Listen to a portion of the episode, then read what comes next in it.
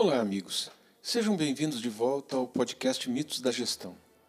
Neste episódio, nós vamos falar sobre a Universidade Brasileira e, para isso, vamos utilizar o texto de Rosana Pinheiro Machado, que foi publicado em 24 de fevereiro do ano de 2016.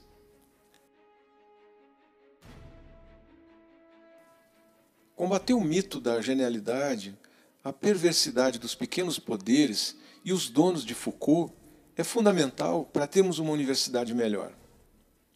A vaidade intelectual marca a vida acadêmica.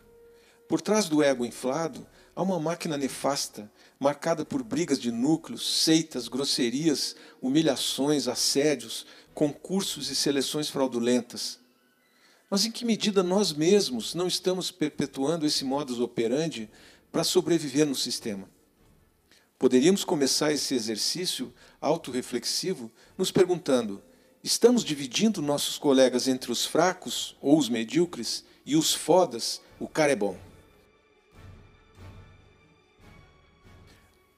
As fronteiras entre fracos e fodas começam nas bolsas de iniciação científica da graduação. No novo status de bolsista, o aluno começa a mudar sua linguagem. Sem discernimento, Brigas de orientadores são reproduzidas. Há briga de todos os tipos. Pessoais, aquele casal que se pegava nos anos 70 e até hoje briga nos corredores.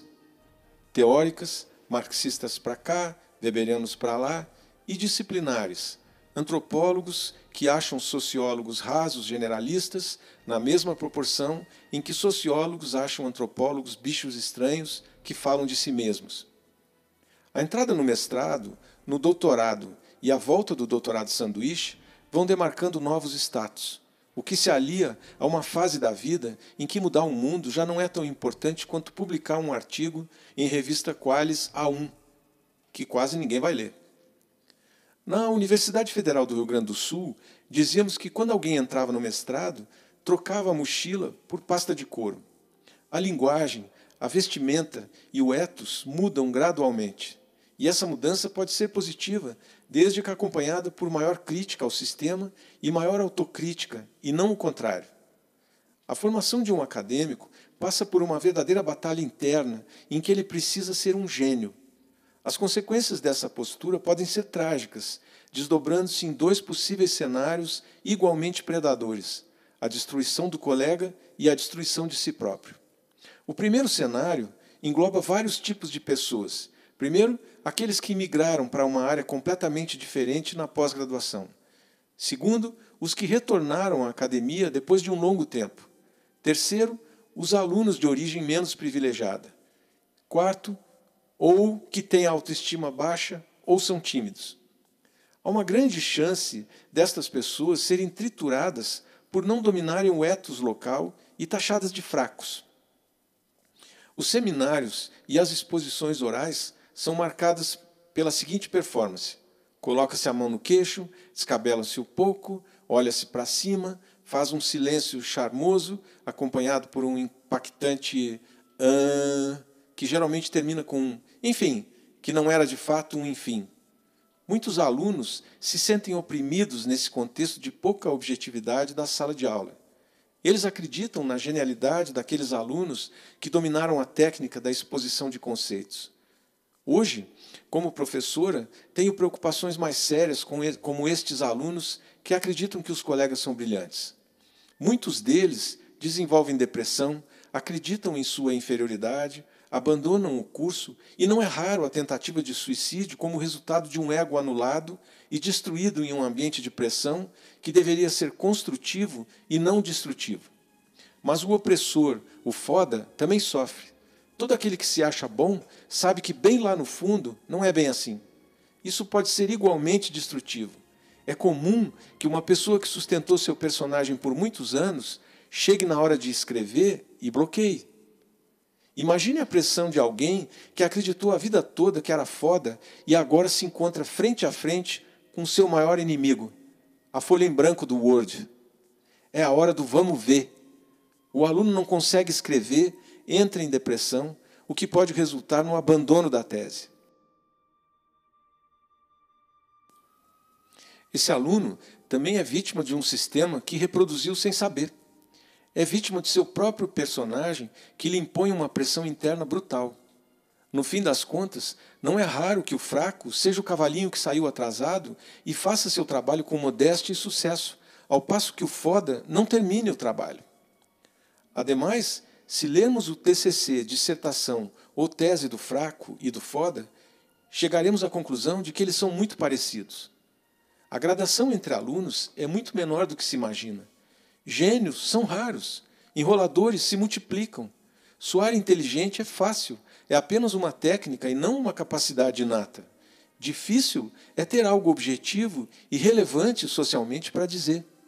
Ser simples e objetivo nem sempre é fácil em uma tradição inspirada, para não dizer colonizada, na erudição francesa, que na conjuntura da França faz todo sentido, mas não necessariamente no Brasil, onde somos um país composto majoritariamente por pessoas despossuídas de capitais diversos. É preciso barrar imediatamente esse sistema. A função da universidade não é anular egos, mas construí-los. Se não dermos um basta a esse modelo, a continuidade dessa carreira só piora. Criam-se antiprofessores que humilham alunos em sala de aula, reunião de pesquisa e bancas. Antiprofessores coagem para serem citados e abusam moral e até sexualmente de seus subalternos. Antiprofessores não estimulam o pensamento criativo. Por que não Marx e Weber? Antiprofessores acreditam em lates e têm prazer com a possibilidade de dar um parecer anônimo onde a covardia pode rolar às soltas. Uma vez, na graduação, aos 19 anos, eu passei dias lendo um texto de Foucault e me arrisquei a fazer comparações. Um professor que era o dono do Foucault me disse: não é assim para citar Foucault. Sua atitude antipedagógica, antiautônoma e anticriativa me fez deixar esse autor de lado por muitos anos, até o dia em que eu tive que assumir a leitura de Foucault em meu atual emprego. Corrigindo um ensaio, eu quase disse a um aluno que fazia um uso superficial do conceito de discurso. Não é bem assim. Seria automático reproduzir os mecanismos que me podaram é a vingança do oprimido. A única forma de cortarmos isso é por meio da autocrítica constante. É preciso apontar superficialidade, mas isso deve ser um convite ao aprofundamento. Esquece-se facilmente que em uma universidade o compromisso primordial do professor é pedagógico com seus alunos e não narcisista consigo mesmo. Quais os valores que imperam na academia? Precisamos menos de enrolação, frases de efeito, jogo de palavras, textos longos e desconexos, frases imensas, donos de Foucault. Se quisermos que o, que o conhecimento seja um caminho à autonomia, precisamos de mais liberdade, mais criatividade, objetividade, simplicidade, solidariedade e humildade.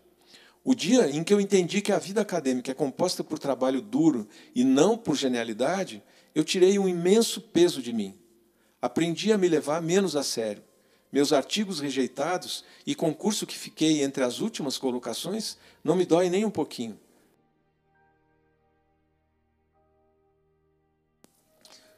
Quando o valor que impera é a genialidade, cria-se uma ilusão autobiográfica, linear e coerente, em que o fracasso é colocado embaixo do tapete. É preciso desconstruir o tabu que existe em torno da rejeição. Como professora, posso afirmar que o número de alunos que choraram em meu escritório é maior do que os que se dizem felizes. A vida acadêmica não precisa ser essa máquina trituradora de pressões múltiplas. Ela pode ser simples, mas isso só acontece quando abandonamos o mito da genialidade, cortamos as seitas acadêmicas e construímos alianças colaborativas. Nós mesmos criamos a nossa trajetória. Em um mundo em que as invejas andam à solta em um sistema de aparências, é preciso acreditar na honestidade e na seriedade que reside em nossas pesquisas. Tudo depende em quem queremos nos espelhar. A perversidade dos pequenos poderes é apenas uma parte da história. Minha própria trajetória como aluna foi marcada por orientadoras e orientadores generosos que me deram liberdade única e nunca me pediram nada em troca. Assim como conheci muitos colegas que se tornaram pessoas amargas e eternamente em busca da fama entre meia dúzia, Também tive muitos colegas que hoje possuem uma atitude generosa, engajada e encorajadora em relação aos seus alunos. Vaidade pessoal, casos de fraude em concursos e seleções de mestrado e doutorado são apenas uma parte da história da academia brasileira. Tem outra parte que versa sobre criatividade e liberdade que nenhum outro lugar do mundo tem igual. E essa criatividade, somada à colaboração, que precisa ser explorada e não podada. Hoje, o Brasil tem um dos cenários mais animadores do mundo. Há uma nova geração de cotistas ou bolsistas que vem à universidade com olhos críticos, que desafiam a supremacia das camadas médias brancas que se perpetuavam nas universidades e desconstroem os paradigmas da meritocracia. Soma-se a isso o frescor político dos corredores das universidades e o movimento feminista que só cresce. Uma geração questionadora da autoridade, cansada dos velhos paradigmas. É para essa geração que eu deixo um apelo. Não troquem o sonho de mudar o mundo pela pasta de couro em cima do muro. Pense nisso.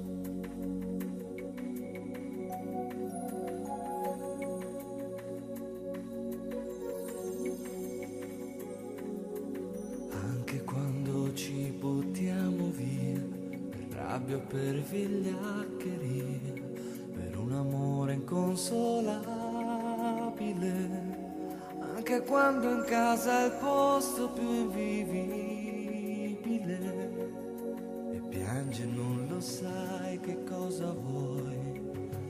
Credi c'è una forza in noi, amore mio, più forte dello scintillio. Di questo mondo pazzo e inutile, è più forte di una morte incomprensibile questa nostalgia che non ci lascia mai. Quando toccherai il fondo con le dita, a un tratto sentirai la forza della vita che ti